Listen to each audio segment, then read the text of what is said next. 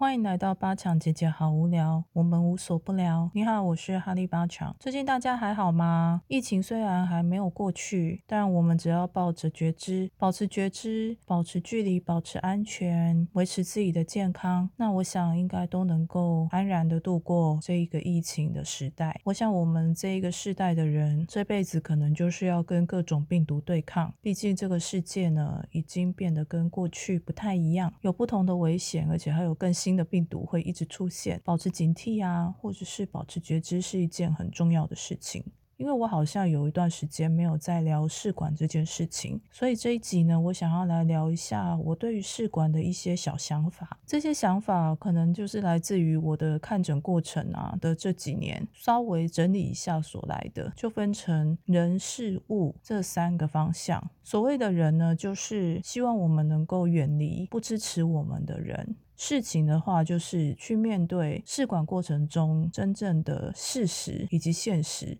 物的话呢，就是我会比较把它指向是断开对我们不适合的环境。那这环境除了我们的家庭、我们的朋友圈，还有包括不适合我们的医生或是医疗院所。为什么针对这三个呢？这三个来自于说，尤其是第一个人，虽然现在因为疫情的关系没有办法教学，也没办法接触到不同的人，但总是能够在网络上或者是 Line 的群组里面去看到大家每天都在分享不同的心情。在人的部分呢，我们要离开那一些不支持我们怀孕或者是做人工试管的人，包括朋友。我相信在某一集我有讲，因为人没有办法感同身受，所以根本没有办法真正理解为什么想要生小孩。每个想要生小孩人的理由都是不一样的。有的人当然是为了婆家，有的人是为了老公，有的人是为了自己。无论我们是为了什么，总是清楚是为了什么。这个什么是蛮重要的。呃，我讲简单的例子。如果我今天是为了婆家，而非要生一个小孩，知道这个原因总比否认这个原因好。在知道自己为什么这么做的前提下，我们需要人跟人之间的支持。这也是为什么在球运的群组里面，总是有很多人，而且总是大家是互相支持的。这个同温层呢，就是 非常非常的 niche，它 niche 到就是真的就是只有在做试管人工啊，或是求孕的人，而我的就是又更把它缩小到试管的这个族群里面。试管的族群与整个人口比例来说，当然是不多啊，所以这一群人就是非常的少，所以这也是为什么试管的同温层比较团结。而在这样的条件之下呢，我们遇到的人就可以分成一些种类。第一个就是我们尽量的和支持我们的朋友或是亲友在一起，不要去跟不支持自己怀孕或者是求孕的这一个对象常常去倾诉，因为对方其实如果没有类似的情境，是没有办法感同身受的。那当然也有一些人是同理心很够的，虽然他可能没有想要怀孕，或是他已经生完小孩了，他却能够同理说，在这个过程中的人是多么的辛苦。第二种人呢，就是我们要尽量的远离不支持我们的人。那这边我是有一个自己自以为的概念啦。这个概念就是说，我们总是跟不支持我们的亲友或者是同事啊、同才啊去讲这些。他们的不认同或是不同意，都会产生一种频率，多多少少，如果常常相处的话，会影响到我们自己。而这样的频率其实是我们可以避免的。怎么避免？不用跟他们谈论这些东西，也不用跟他们讲这方面的心情，只要去找第一种，就是真的是支持或能够同理我们的人，真心祝福我们的人在一起就好了。这也就是所谓的人的部分。那还有就是，也要找到跟自己频率比较相合的医院或者是医生。那医院可以放在人事物的物嘛？可是医生是人啊，如果这个医生他跟我们的想法比较不同步，也就是说，我举个比较好懂的例子。假设我有免疫的问题，那我会尽量找认同免疫的医生来帮我治疗不孕症，但是总是不要去找完全不处理免疫的这样的医生，或是完全不觉得免疫会影响的医生。那有些不孕症医生呢，他会反对我们去找免疫的医生，或是他听到我们找免疫的医生，他的第一个想法就是他不认同嘛。那个频率出来，其实会影响我们的。相反来讲，我也有遇过完全不相信免疫会有问题的病友，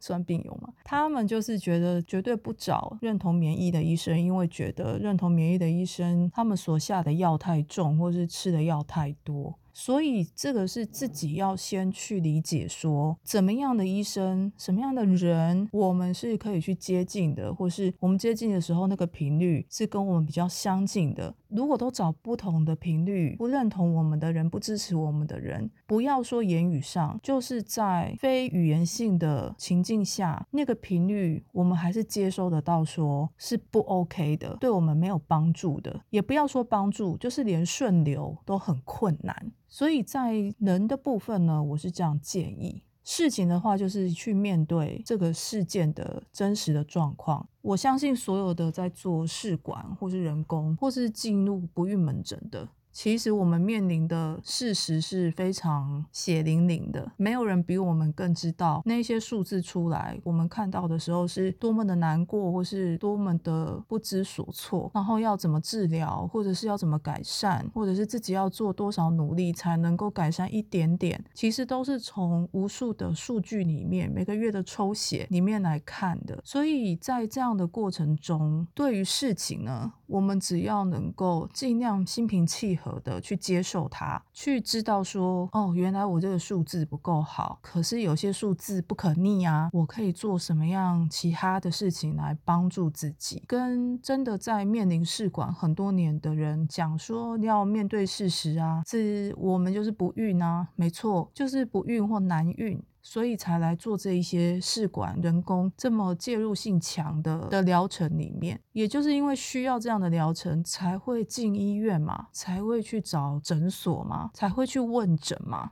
我相信啊，多半做人工试管的人，在面对事实，因为毕竟有这么多数据，血液抽血报告，各式各样的报告，各式各样的检查，那些检查有一些是侵入性的，非常的不舒服，可是又得可能时间到了又要回诊去做，重复的做。对于一些人呢，在这一些人体的检查里面，多少都会不舒服的，多少会带着一点恐惧的。不要以为说从来没有做过这些检查的人会害怕。我觉得有一种害怕是，我已经做过那样检查，我知道那个检查有多不舒服，可是我又非得去做。这个害怕也是还蛮值得重视的，要自己懂得调节自己的心情，或是做一些心理准备，或者是找认同自己的人去倾诉这个心情，然后去面对。对这样的疗程，最后就是物嘛，物我就是放在比如说比较环境的，如果周遭的环境，假设是医院，这个医院你不喜欢，包括什么？比如说护理师啊不亲切，柜台不亲切。我知道有些比较理性的人会觉得成功最重要，可是我们也要顾及一些比较感性的人，可能进去一个医疗院所，觉得里面的环境一点都不支持。如果环境不重要，为什么那么多不孕门诊或者是诊所，他们会花那么多钱把整个诊所装潢的比较温馨呢？其实是因为我们要去做不孕的疗程已经非常辛苦了，那个辛苦并非一般人能够想象。如果环境又非常不好，工作人员很粗鲁，那个粗鲁是包括讲话态度，不只是行为都很粗鲁、很粗暴，或者是很冷漠。我们不要求人家要亲切。到什么程度啦？就是护理师也不是服务业，可是有一些护理师或者是有一些柜台，我也有遇过，就是态度真的非常的冷漠，连就是一般交谈呢，我都觉得，嗯，他心情不好吗？我是来看病，我又不是来看他心情不好的。而且我觉得我们自己有工作过的人也知道，专业的工作上，就算自己家里面有别的家务事影响自己的心情，可是只要是按工作去工作，在工作上面。也会尽量不要影响自己的同事啊，或什么。我觉得有时候难免，可是如果长期是同样一个很不开心的状态，或是很粗鲁的状态、很粗糙的状态，其实也大家都不开心。如果我们去一个门诊或去看一个医生，也要注意他附近的周遭的这一些人、这些物或者这个环境，是不是能够支持我们，或是至少让我们不要这么紧张，能够放松的等待。因为不孕门诊要所做的等待是非常多。的。还有一件事啊，就是七月一号开始啊，政府对于试管是有补助的。我相信在各大群组或是医疗院所都已经发布了，自己上网查应该也查得到，这里就不多说了。希望大家可以因为这个补助呢，能够减轻一点在做试管上面的经济的负担，并不是所有的人都因为疫情而没有去医院。我知道有很多人是因为疫情的关系，大概在今年的三到六月，就是不太敢去医院或者是去诊所。可是因为七月一号这个补助开始了，人流就回来了。其实我因为二月有开过别的刀嘛，我也休息了两三个月。本来也是想说，那就不要再试管了。我相信很多人跟我一样，也是觉得七月一号有补助，那就再试试看。如果还没有超过四十岁的话，我觉得这个补助是大有帮。帮助的，当然超过四十岁虽然只有三次的机会，但我想这也不无小补了。因此祝福所有的人。我在想，政府终于醒觉到我们生育率这么低，终于看到我们这一群真正在求生育率的族群。希望大家能够在这一波的补助之下都有好的结果，或者是减轻负担。那也因为疫情的关系，希望大家去医院都能够小心。其实我在五六月左右，我已经开始。回诊了，因为那时候就是在想说，开始去咨询不同的医生，然后跟他们面试一下，总也要有看得顺眼啊，或者聊得来的医生，就是我说的人嘛。至少这个医生他能够回答我问题啊，或者是给我不用说到亲切，但是至少让我知道说他是认真的在看待我的 case。不要小看哦，有些医生真的是因为 case 太多了，病人太多了，那个 SOP 都是完全一样的。我们也没有要什么个人化啦。但是至少看着我们的数据，对不对？看看我们的病例，在短短的看诊的这几分钟里面，研究一下说，诶，这些病例啊，好，这些数字，他有没有别的看法或观点？这个也是挺重要的。那我在五六月左右，其实也没有断过，就是回医院啊。其实那时候还蛮好的，因为大家都怕去医院，所以 反而人比较少。只是还是会紧张，因为那时候真的是已经有社区感染的扩散了，大阵仗的去医院。那因为我们也还没有疫苗可以。打嘛，其实这些都是有点冒险啦。但是我相信也有不少人跟我一样